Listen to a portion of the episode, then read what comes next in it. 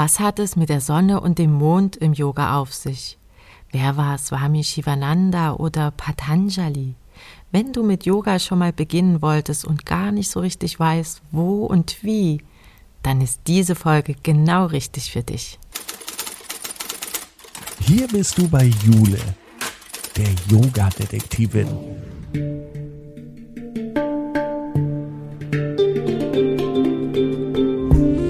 Begibt sich mit dir auf Spurensuche in der Yoga-Welt. Finde dein Yoga. Hallo, ich bin Jule. Ich bin die Yoga-Detektivin und du findest mich hier in meinem Detektivbüro. Genau, ich bin nicht im Yoga-Studio, sondern ich begebe mich auf die Suche nach dem richtigen Yoga für dich. Yoga kann viel mehr als nur Sonnengrüße oder meditieren. Und den Beweis dafür liefert uns heute die Lotte. Sie ist Hatha-Yoga-Lehrerin und hat für sich etwas gefunden, das Körper und Geist in Balance bringt. Viel Spaß! Herzlich willkommen in meinem Podcast heute, liebe Lotte. Hallo, schön, dass ich dabei sein darf. Wir wollen uns ja heute mal zum Thema Hatha-Yoga unterhalten. Ja, sehr gerne. Du bist ja eine leidenschaftliche Yogalehrerin, unter anderem auch für Hatha Yoga.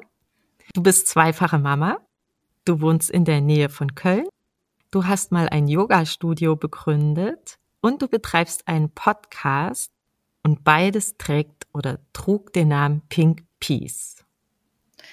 Genau, Pink Peace Yoga. Das äh, habe ich so nach meinem ersten Harmonium benannt. Äh, das war rosafarben und hieß im Shop äh, Pink Peace. Und das fand ich so ein passender Name.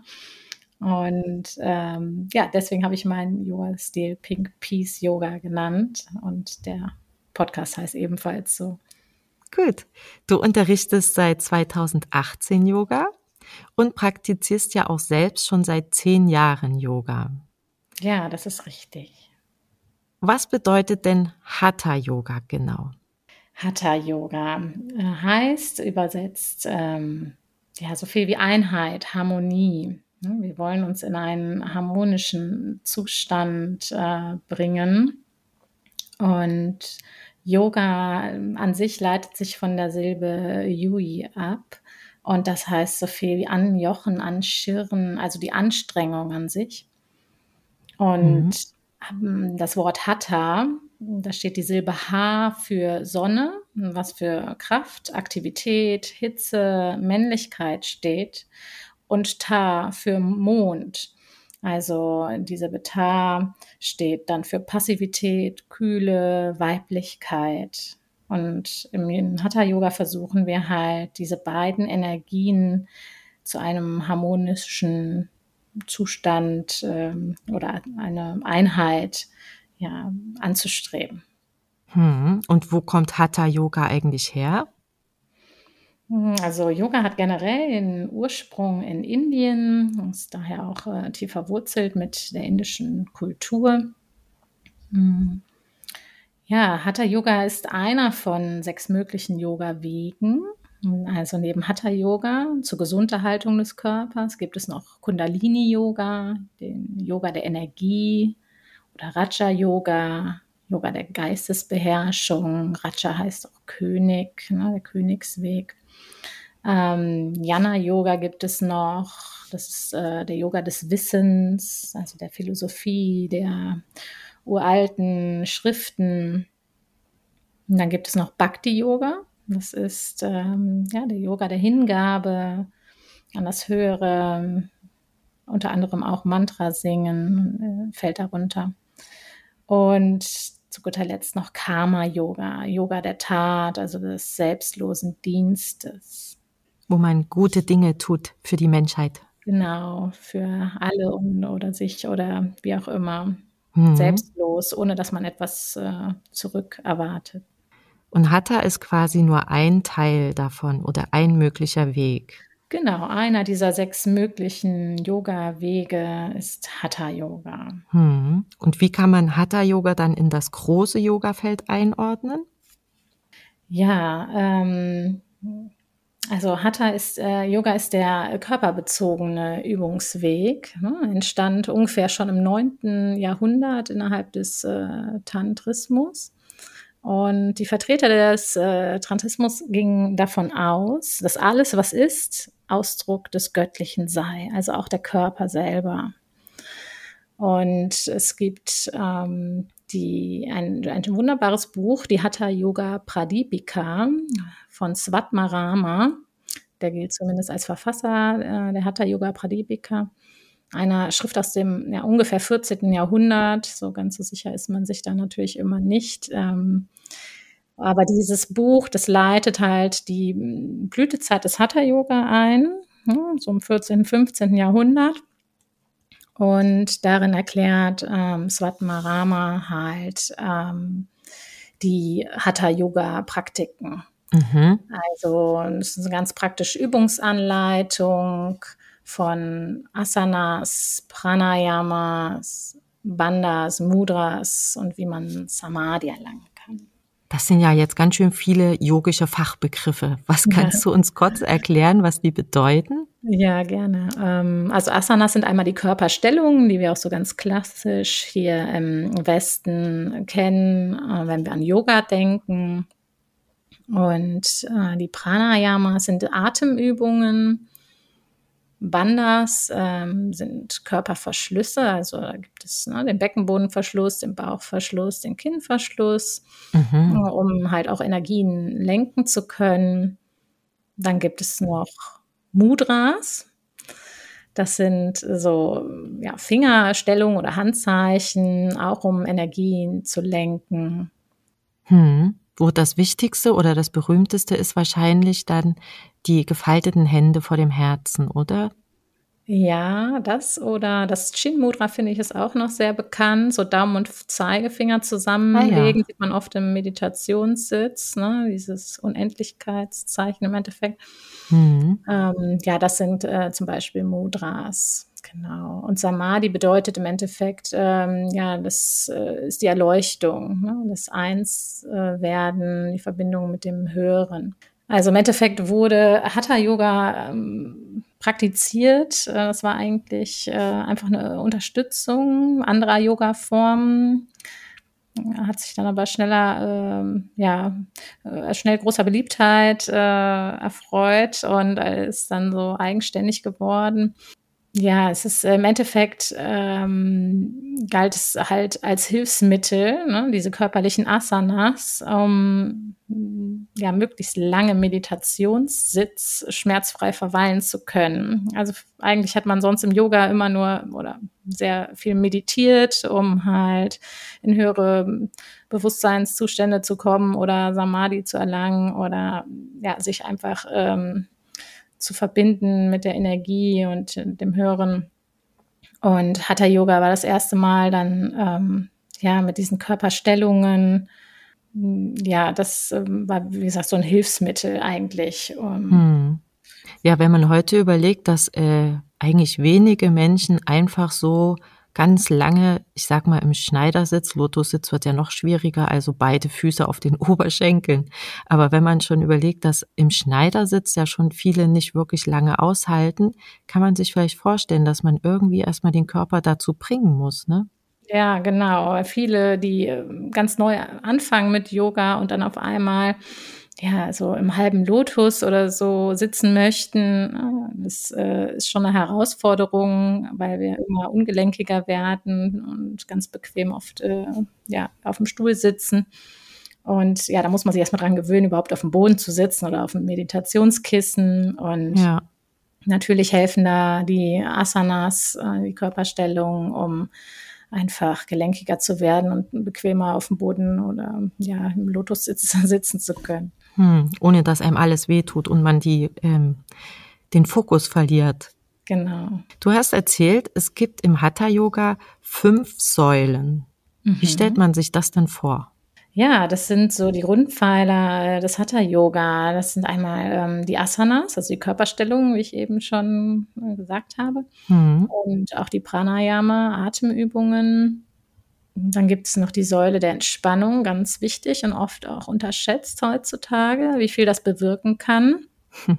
Und ähm, ja, auch positives Denken und Meditation sind sehr wichtig. Also es zählt so als eine Säule. Und die letzte Säule ist ähm, die gesunde Ernährung, spielt da auch noch rein. Da wird ja ganz schön viel kombiniert, also nur gute Sachen. Ja, genau, nur das Beste. ja, nur das Beste. des Körpers. Ne? Also dafür ist Hatha Yoga ja auch gedacht. Ja, und wie sieht dann so eine typische Hatha Yoga Stunde aus? Ähm, eine klassische Stunde, die dauert 90 Minuten, fängt an mit der Anfangsentspannung, also Shavasana genannt. Dann folgen Atemübungen, die Pranayamas, ähm, der Sonnengruß zum Aufwärmen. Und dann kommen die Asanas, die Körperstellungen. Und zum Schluss äh, folgt dann wieder eine Endentspannung und ja, oder eine kleine Meditation. Also wichtig ist am Anfang und am Ende dieser Entspannungsphase, um, diesen, um den Körper halt darauf vorzubereiten, dass jetzt eine Kraftanstrengung auch kommt und äh, dann zum Schluss halt wieder die Entspannung, um das auch besser wieder ja, verarbeiten zu können und auch schneller wieder fit zu sein. Hm, das klingt so ein bisschen wie ein Tag. Der beginnt im Morgen, wenn es noch dunkel ist, mit dem Mond, mit Ta. Mhm. Dann folgen die ganzen Asanas, Yang, wenn die Sonne scheint sozusagen. Und dann geht man abends wieder ins Bett. Genau, so kann man sich das vorstellen. Das klingt eigentlich schön. Ja, finde ich auch. Ist auch schön. Ja. Und für wen sind die Yogastunden denn jetzt so gut geeignet? Kann man da einfach jeden mitmachen lassen oder braucht man irgendwas Bestimmtes oder muss man sich irgendwie vorbereiten? Hm, ja, also da kann grundsätzlich äh, jeder mitmachen. Ähm, sollte man sich natürlich einen entsprechenden Kurs vielleicht ähm, suchen, der jetzt äh, einem liegt, Anfänger, ein Anfängerkurs. Und ähm, da muss natürlich auch so ein bisschen die Chemie äh, mit dem zum Lehrer, Yoga-Lehrer, Yoga-Lehrerin stimmen oder auch die anderen Kursteilnehmer. Also man sollte sich einfach wohlfühlen da und gut aufgehoben. Und hm. ähm, ja, die meisten, die bei mir in den Kursen Yoga mitmachen, sind Frauen, so eine Lebensmitte, hm, welche körperlich und seelisch einfach fit werden oder bleiben möchten, indem sie aktiv praktizieren, ja, sich aber auch entspannen und regenerieren und lernen zu meditieren. Also sie möchten mehr als einen reinen Sportkurs. Ähm, sie spricht das ganzheitliche Konzept im Yoga an. Und ähm, ja, Ab und zu hm. schaut aber auch mal ein mutiger Mann vorbei. und, äh, Den haben ja. dann wahrscheinlich die Schmerzen hingetrieben, oder? Ja, tatsächlich kommen die meisten Anfänger aufgrund oder Neueinsteiger aufgrund von Rückenschmerzen zum Yoga. Oft rät auch ihr Arzt oder Orthopäde dazu. Und ja, es ist insgesamt äh, wirklich eine hilfreiche Sache. Hm. Gibt es denn Menschen, die jetzt aus der Hatha-Stunde nur das Yin oder nur das Yang benötigen? Hm, ja, also es wird ja ein ausgewogener Zustand zwischen beiden, Yin und Yang, ähm, angestrebt. Und deswegen ist es gut, beides drin zu haben in der Stunde, obwohl jeder Mensch natürlich unterschiedlich ist und ähm, manche Menschen sind von Natur aus vielleicht auf einem hohen Energielevel, sehr young-orientiert, äh, gehen sie durch den ganzen Alltag und ähm, da tut denen auch mal Yin gut, also eher die Entspannung oder Meditation. Und dann gibt es natürlich auch die Menschen, die eher von Natur aus sehr ähm, Yin-lastig sind, sage ich mal, ruhig und ähm, den tut bestimmt auch mal ein bisschen mehr Yang und Kraft und die Kriegerposition zum Beispiel gut zum persönlichen Ausgleich. Um da mal wieder ein bisschen Feuer zu entfachen. Genau, das, also ne, jeder braucht immer so ein bisschen was anderes, aber bei einer klassischen Hatha-Yoga-Stunde ist wirklich äh, ja alles dabei. Hm. Und ich denke, generell leben wir halt in einer sehr Yang-orientierten Zeit. Ne? Also wir kriegen ganz viele Informationen den ganzen Tag ähm, ab. Und daher tut vielen Menschen der Yin-Anteil im Yoga auch besonders gut. Ja, man kann sich ja kaum noch Informationsfluss entziehen. Ne? Handy, Internet, Fernseher. Man wird ja. ja, eigentlich den ganzen Tag berieselt, ne? Ständige Erreichbarkeit. Ne? Also früher ja. Hat man einen Brief bekommen und dann hatte man eine Zeit vielleicht äh, von einer Woche, um zu antworten, bevor der andere sich Sorgen gemacht hat. Und heutzutage ist es so, wenn man nicht die E-Mail innerhalb von ein paar Minuten beantwortet, dann ähm, ja, wird schon angerufen und nachgefragt. Ja, da muss man wahrscheinlich auch erstmal lernen, wieder die Stille äh, auch wahrzunehmen oder auch zu genießen, oder? Ja, genau. Für manche ist das erstmal so, oh, ich kann das gar nicht aushalten, diese Ruhe, äh, diese Stille, weil es so ungewohnt, äh, weil es einfach so ungewohnt ist, ja. Hm. Beschreib uns doch mal so einen Yogi, bevor er zu, zum Yoga kommt, während er praktiziert und wie der so ist nach seiner Stunde. Hm. Ja, also vorher meist eher, äh, würde ich sagen, etwas gestresst vom Alltag. Und jeder hat ja eine Menge äh, Dinge zu handeln, vielleicht auch etwas äh, geschafft. Ähm, und währenddessen aufmerksam, konzentriert, äh, im Hier und Jetzt hauptsächlich verweilend und nachher entspannt, ausgeglichen und mit einem sanften Lächeln auf dem Gesicht. Was für eine schöne Vorstellung, ne? Ja, das ist immer das Schönste nach Shavasana, der Entspannung, dann in die ähm, ja, Gesichter zu schauen. Ja. Zufrieden, lächelnd und äh, ja, ganz entspannt gucken. Ich kann mir auch vorstellen, dass während man übt und da so Körperstellungen einnimmt, die man so im Alltag ja auch gar nicht gewöhnt ist. Ne? Also kaum einer hat ja im Stehen oft die Hände auf Boden oder ähnliches. Ne? Mhm. Dass man da ja wahrscheinlich sich automatisch gut zu konzentrieren lernt, oder? Weil man muss das ja erstmal koordinieren, was man da wo im Raum hat, welchen Arm, welches ja, Bein. Genau. Das ist natürlich auch einer der ähm, positiven Effekte von Yoga. Ne? Generell steigt die Konzentration, aber auch das Selbstvertrauen, Mut und generell dein Energielevel. Hm spricht natürlich auch äh, nicht nur Körper, sondern auch den Geist an. Also es hilft, alte Verhaltensmuster aufzudecken, loszulassen, reaktiviert die Naturverbundenheit, die Verbindung generell zum Universum. Ne? Deswegen fühlen sich ähm, viele Menschen auch heutzutage irgendwie so allein, glaube ich, oder ähm, ja, so getrennt von der restlichen Welt. Das ist ganz äh, ja, schön, da wieder die Verbindung zu spüren, durch die Meditation zum Beispiel. Hm. Ja, und zudem, ja, man, man bekommt halt insgesamt einfach ein besseres Gefühl für seinen Körper, seine Bedürfnisse und wird ja einfach mental gestärkt. Hm. Also so eine regelmäßige Yoga-Praxis macht durchaus Sinn. Total, für einen selber, aber auch für sein Umfeld. Also es wirkt sich ja auch auf ähm, die Familie, Freunde oder Arbeitsumfeld aus. Ne? Ach ja? Ja, klar, wenn man selber, äh, sag ich mal, mehr in sich ruht oder entspannter äh, ist, dann färbt sich das ja auch auf deine Umwelt ab. Ja, da hast du recht. Mhm. Als wenn man immer so gestresst rumrennt, dann sind die anderen mitgestresst. Na ne? gut, das kennt man ja. Genau. Mhm. Hat denn Hatha Yoga auch noch eine Verbindung zu anderen Gebieten? Ähm, ja, generell ist äh, Yoga einfach eine Lebenseinstellung, würde ich sagen. Ne? Es durchdringt deinen ganzen Alltag. Ähm, also von der Ernährung angefangen. Ähm, also viele Yogis ähm, schauen, ne, dass sie Gewaltlosigkeit ähm, praktizieren gegenüber ähm, allen Lebewesen, ne? also sei es jetzt in Wort oder in Tat.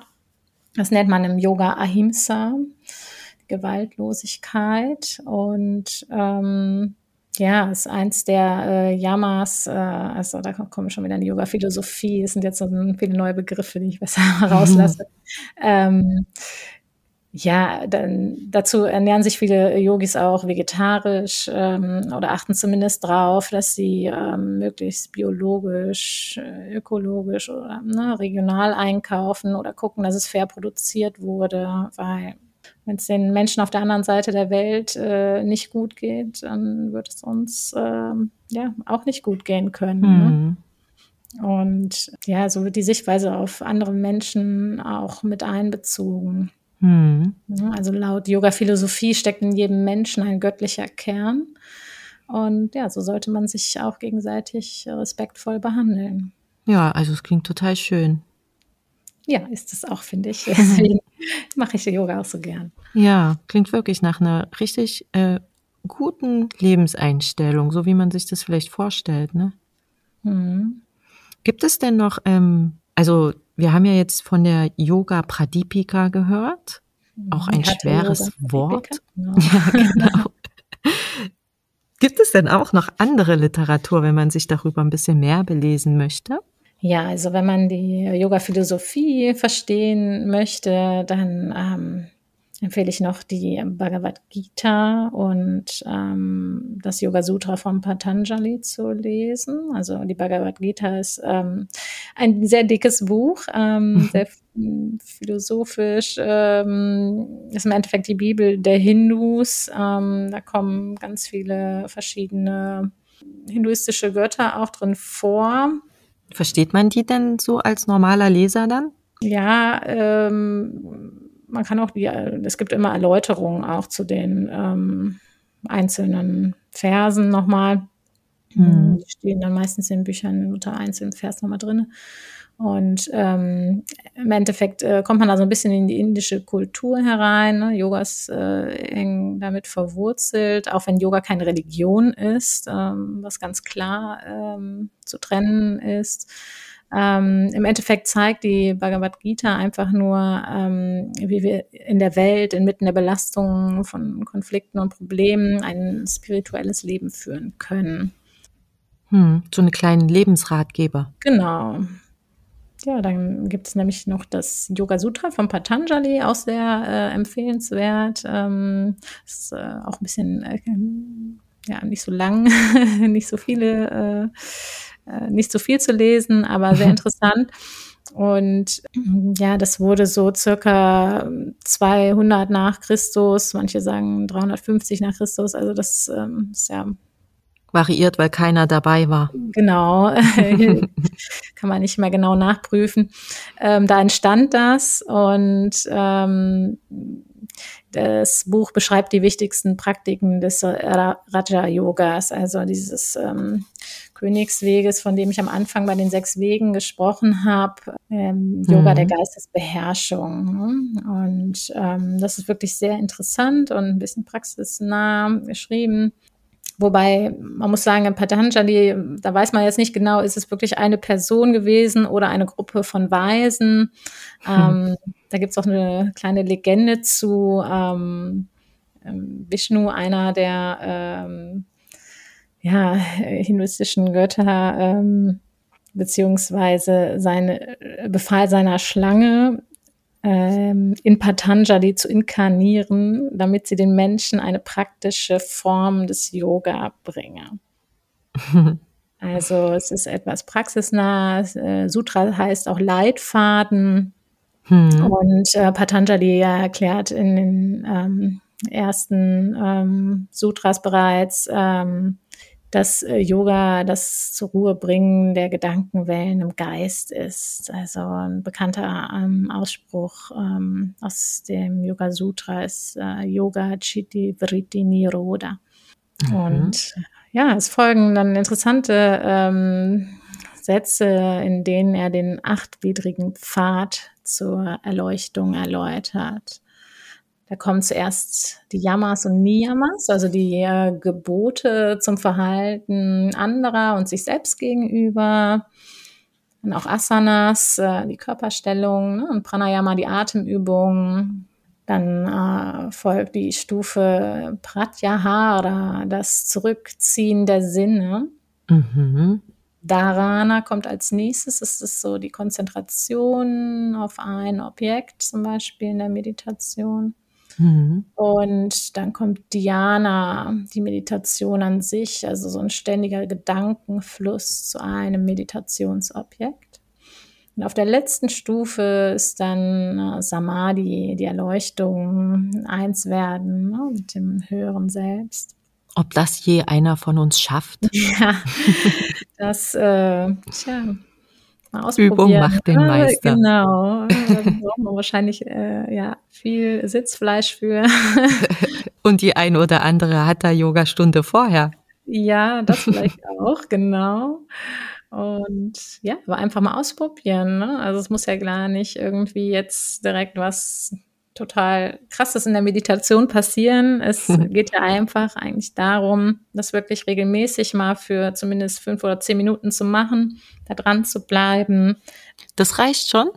Dann, ja, dann verändert sich schon was in deinem Gehirn. Ne? Also da gibt's auch ähm, Studien drüber, äh, wie positiven Meditation, also regelmäßige Meditation sich auf unser Gehirn auswirkt und unsere Denkstrukturen. Ne?